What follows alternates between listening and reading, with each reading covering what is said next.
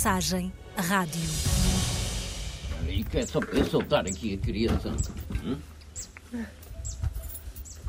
Bora, menina! Anda, Nino!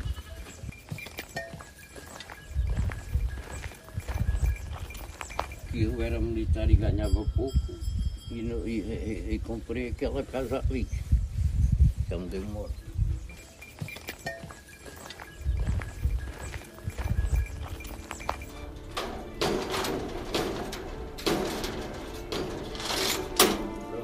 Joaquim Xarepe é um dos poucos moradores desta localidade que não chega a ter habitantes ou comércios suficientes para ser chamada de aldeia ou vila. Tem 658 moradores e muito menos comércio. Um lugar que vive paredes meias com grandes centros urbanos e que guarda uma das melhores vistas para Lisboa.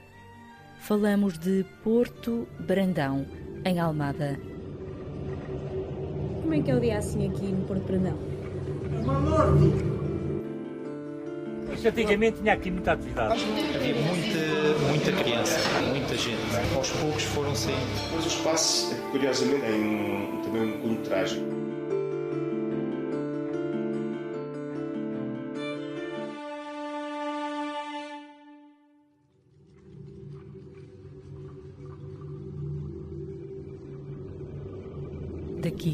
Joaquim vê os barcos passarem com destino à Trafaria todos os dias.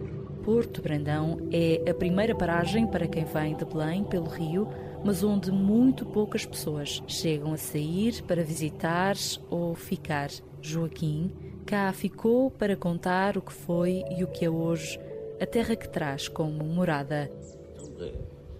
Eu tinha vindo de Angola, eu fui para, lá, para lá para os paraquedistas em, em 72, tive três anos em Angola na, na guerra, sou veterano de guerra, tenho, tenho estilhaços no corpo ainda a sair.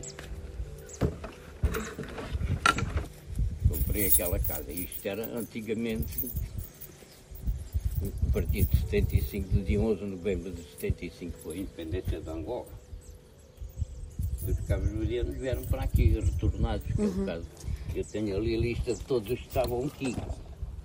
Foram embora. É? Está há cerca de 50 anos nesta casa, plantado aos pés de um edifício em ruínas, mesmo sobre o rio Tejo.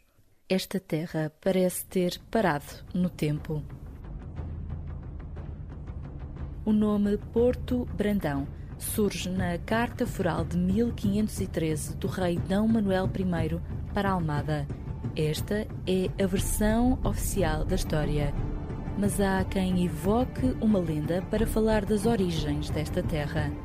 Tudo terá começado, como em muitas outras histórias, com uma história de amor entre Brandão e Paulina, namorados, mas sem o consentimento do pai dela. Por isso, Paulina foi afastada e enviada para a Índia.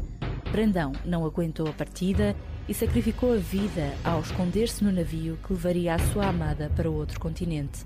Brandão acaba por ser descoberto e morto pelo comandante. Com o desgosto, Paulina suicida-se. O corpo dela daria à praia que ficaria conhecida como Praia da Paulina. Já o corpo dele dá à costa deste lugar, a que chamaram depois Porto, Brandão. As lendas têm sempre um encanto que às vezes a rádio não tem. Há lendas que a gente pode dizer, ok, podem ter algum fundo de verdade, e há outras lendas em que facilmente se contrapostas com, com a documentação histórica que caem por terra. O historiador Rui Manuel Mesquita Mendes sabe bem como este é território de efabulações até porque em tempos Porto Brandão era um lugar mítico no território, a zona de defesa da cidade de Lisboa. Foi por isso que ali se construiu a fortaleza da Torre Velha no século XV, conhecida como Torre de São Sebastião da Caparica e considerada Monumento Nacional de Almada. Serviu depois também de lazareto até à construção do hoje abandonado Asilo 28 de Maio, o edifício em ruínas vizinho à casa de Joaquim Xarepe. O lazareto ou asilo torna-se, aliás, numa das personagens principais da história que faz este lugar. foi mandado construir em 1858, num tempo em que a febre amarela se propagava. Neste recanto, sobre o Tejo, foram acolhidos viajantes que chegavam a Lisboa para passarem a quarentena. Mas, ao longo dos anos e com a função de travar uma epidemia a tornar-se obsoleta, acabaria por servir também de prisão. Depois, de asilo para religiosas e meninas desfavorecidas. Não era a Casa Pia de Lisboa, mas eh, depois mais tarde passou a ser a Casa Pia de Lisboa, decide então ali instalar um asilo para meninas. Funciona até 1958. E isso também nesse período, vamos dizer, nesses 30 anos, é também um período que marcou muito também a vida do Porto Brandão. Por exemplo, uma parte dos abastecimentos que eram feitos ao asilo, o leite, os produtos hortícolas, parte dos serviços, muitas das pessoas que viviam no Porto Brandão estavam ligadas, direto ou indiretamente, ao, ao Asilo 28 de Maio. Fechou o Asilo 28 de Maio e ficou encerrado praticamente durante 10, 12, 12 anos. Por fim, de casa para centenas de famílias que chegariam do ultramar depois da Revolução de 25 de Abril. Xarepe foi um deles. Eu fui para lá para os paraquedistas, tive três anos em Angola na, guerra, em cidade, depois para ainda a sair. Foi o único que ali continuou a morar depois de uma tragédia em 1996 ter levado ao realojamento dos 600 moradores do asilo 28 de Maio. Hoje, o edifício é apenas recordação, como parece ser também Porto Brandão. Torna-se até difícil imaginar como esta já foi uma localidade com tanta vida, onde a fábrica de conservas estava em funcionamento, o quartel ativo e o porto fervilhante. Em 1910, 1920, com a Primeira Grande Guerra, estabeleceu-se no Porto Brandão uma grande fábrica de conservas, que era a Geobata e Trabuco, e foi durante 50, 60 anos, pelo menos até ao fim da Segunda Guerra e um, um bocadinho depois, uma das razões pelas quais o Porto teve uma grande dinâmica. As pessoas iam para, para a Caparica precisamente através do Porto Brandão. Alguns choques, que são do Porto Brandão, contam muitas vezes que havia alturas quando o ferry chegava que havia filas de carros que vinham quase até cá acima da Fonte Santa. Com a construção da ponte, esse movimento cai abruptamente. É? Desde que a fábrica fechou, o Porto Brandão uh, morreu. Era uma grande vida, era o tocar da, do sino as pessoas entrarem, os filhos virem ter com os pais enquanto estavam na praia. As pessoas continuam a ir para a costa, continuam a utilizar o ferro, mas já não é aquele movimento que tinham, que tinham anteriormente. Antigamente tinha aqui muita atividade. Tinha. Aquelas instalações ali era Sim. antigamente um quartel.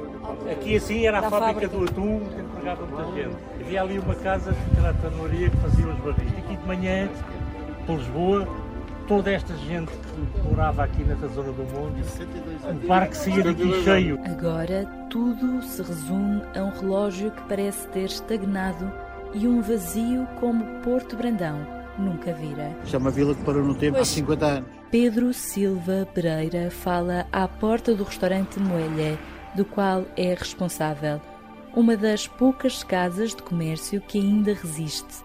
Inácia Cruz, de 82 anos, vive aqui desde que veio do Alentejo para se casar. Agora vêm para cá, sei lá, de todos os lados. Agora temos disse pessoas ah, de todas as, as zonas para aqui. Não sei o que é que acham. Há poucos anos, o destino de Porto Brandão começou a ser desafiado.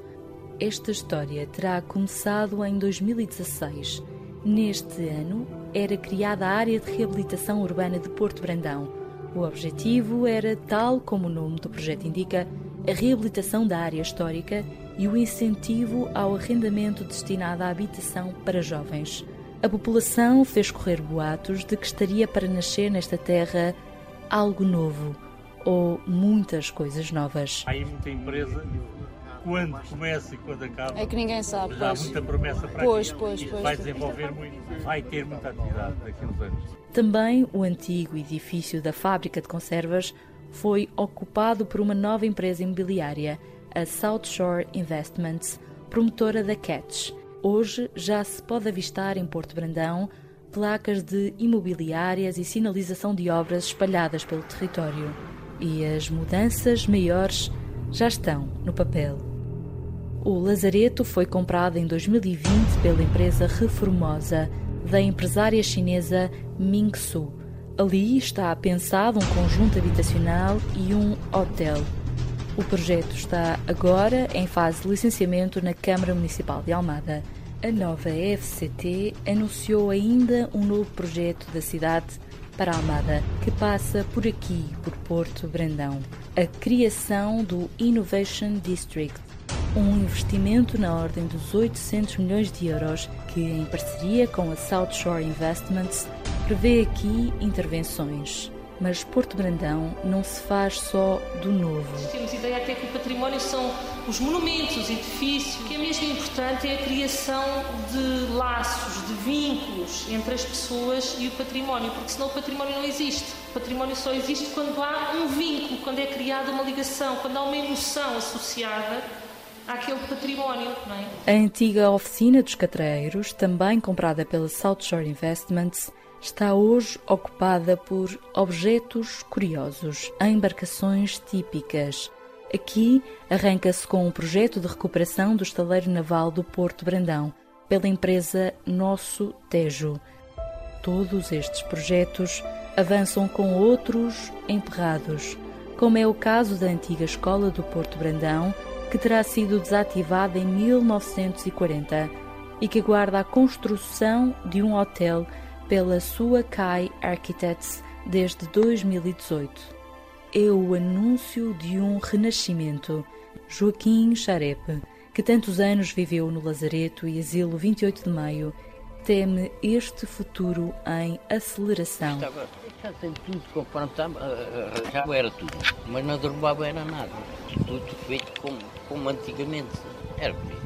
Então agora não fazem alojamentos locais e não sei quem. Então, se antigamente dava para as freiras viverem, hum? e 400 meninas, não é brincadeira, davam e viviam o quê? Da água da chuva.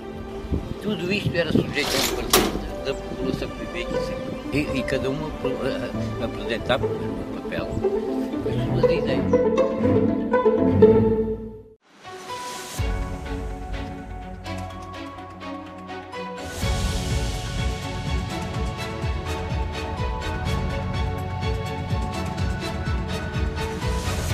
Mensagem Rádio.